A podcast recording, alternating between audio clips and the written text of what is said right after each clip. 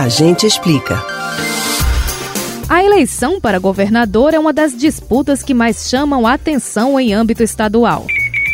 Afinal, em cada estado e no Distrito Federal, existe sempre apenas uma vaga para o cargo.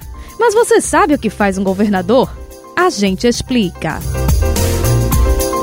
Somando as 27 unidades da federação, 223 candidatos e candidatas concorrem a uma vaga no governo estadual ou distrital neste ano.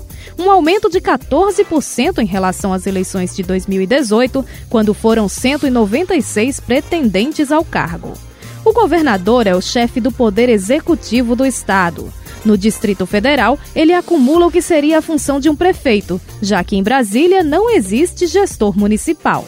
Em cada unidade, cabe ao governador administrar o Estado e representá-lo em ações jurídicas, políticas e administrativas.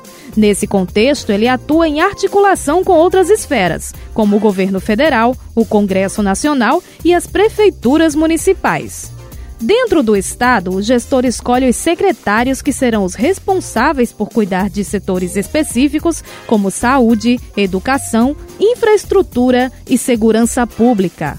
E justamente esta última configura uma das principais atribuições do Executivo Estadual, que é encarregado do gerenciamento das polícias civil, militar e científica, além da construção e administração de presídios.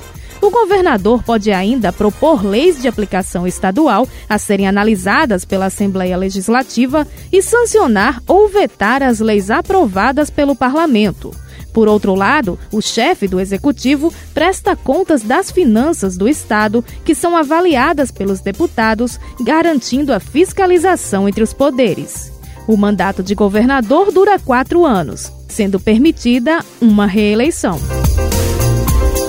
Você pode ouvir novamente o conteúdo deste ou outros A Gente Explica no site da Rádio Jornal ou nos principais aplicativos de podcast: Spotify, Deezer, Google e Apple Podcasts. Betânia Ribeiro para o Rádio Livre.